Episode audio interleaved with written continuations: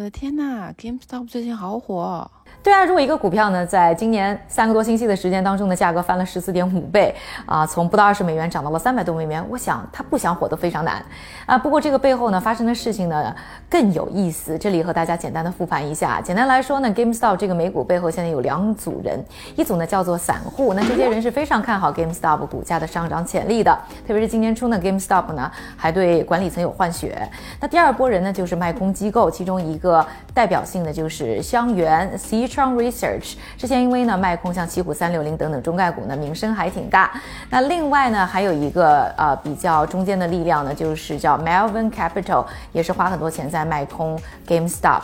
那应该说这些机构呢是有钱有势有经验，但是要说呢散户也不怂，他们人多力量大。那现在呢美国很多的散户呢就聚集在美国 Reddit 这个论坛上的一个聊天室，叫做 Wall Street Bets。我们看到呢这些人呢在这个聊天室当中呢就协同作战去拉高 GameStop 的股价。那一方面呢我们看到有一些呢网友呢在群里呢就晒出他们通过拉 GameStop 的股价挣了多少多少多少钱，所以吸引了更多人加入他们去做这件事情。另外呢就是因为他们用了非呃买卖股票的方式，而是去买呢看涨的期权，所以呢风险更高，但是回报也更大，而且他们用呢有限的资金可以说是拉动了更大的一些势力。再加上呢，在星期二的时候呢，伊隆马斯克就是 SpaceX 以及呢特斯拉的这个 CEO 啊，他呢又跳出来淌浑水，在推特上呢发了一个 GameStunk，那被看作呢是站台 GameStop，所以呢股价呢又在一天当中又翻了一倍。那现在两边博弈的怎么样了？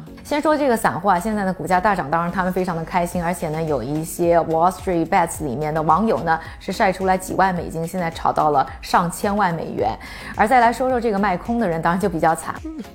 直接科普一下卖空的一些知识啊，其实之前呢做过一个关于浑水的片子，也也做过解释。那卖空呢，就是现在借股票来用现在的价格卖出去，然后未来呢，呃找到好的时机再买回这些股票还上，期待呢因为未来的价格会下跌，所以从中呢去挣钱。那现在呢，对于这些做空的机构来说，就是他现在要花更多更多更多的钱去把这些股票买回来，去还上这个坑，而且呢，他们还要支付呢相应的一些利息，所以可以说是亏大了。我看到这两。天呢，有一个机构叫 S 三啊，他出的数据呢是说，在 GameStop 背后呢卖空的这些人的亏的钱差不多有六十亿美元。嗯，那我看到刚才我们说到这个 Melvin Capital 呢，已经向一些同行呢发出求救了。他现在表示已经没什么钱了，希望呢像 Point Seventy Two 还有像 Citadel 能给他注资呢二十七点五亿美元。而香园刚才说到呢，他的老板呢也是发了视频，息事宁人，表示不再淌这个浑水了。不过自己呢，基本上呢已经把这个坑也填上了。股价还会继续涨吗？短期呢，我觉得 GameStop 的股价还会进一步的上涨。有个非常重要的原因，是因为呢，现在啊借出去的股票或者是拿去卖空的股票呢，和现在市场呢呃流通的股票数量相比呢是百分之一百三十九，也就是说量非常大。这些呢潜在。的这个洞呢，都需要呢买股票再填上，所以就有潜在的一个巨大的买盘，一定呢对于股价呢会有支撑作用，甚至有进一步的拉抬。那如果一直涨的话，韭菜的起义是不是就成功了？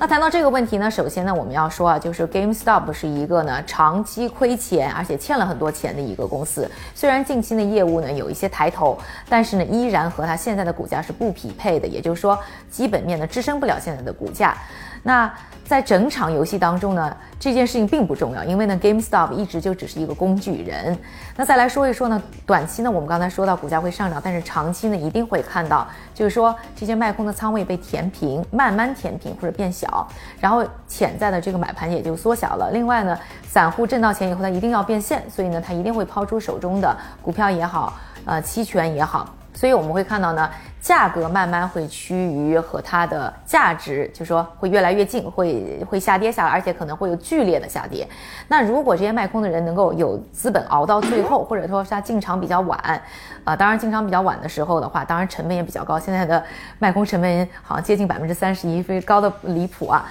但是说有资金能进来，能熬到最后，他有可能会挣很多钱。而对于呢，有一些散户来说，如果他没有及时能够脱身。啊，或者说他进场的时间太晚的话，他最后还是会被割，啊，当然啦，被割可能不是被这个机构去割，而有可能就是被自己的同伴去割，所以还是会有人最后是要亏钱的。市场最后会变成什么样呢？股价呢，可能和它的实际价值的差距。会波动越来越大。一方面呢，是因为呢，我们可以看到呢，股价呢不再只是呢去反映它的基本面，而是在反映呢市场参与者的情绪和他的喜好。另外呢，就是说呢，参与者的本身呢已经不再只是那些专业人士，而是有更多这些非专业人士的声音呢会被放大，会被听见，会变得更加的重要。所以呢，我们会看到呢，股价可能其实离它的实际价值会越来越远，同时呢，它的波动性呢也会变得越来越大。当然，另一方面呢，其实我不完全觉得现在就是一个啊散户对决基金。其实我某方面认为啊，社交媒体已经让这些散户呢形成了一个新的一个基金的模式。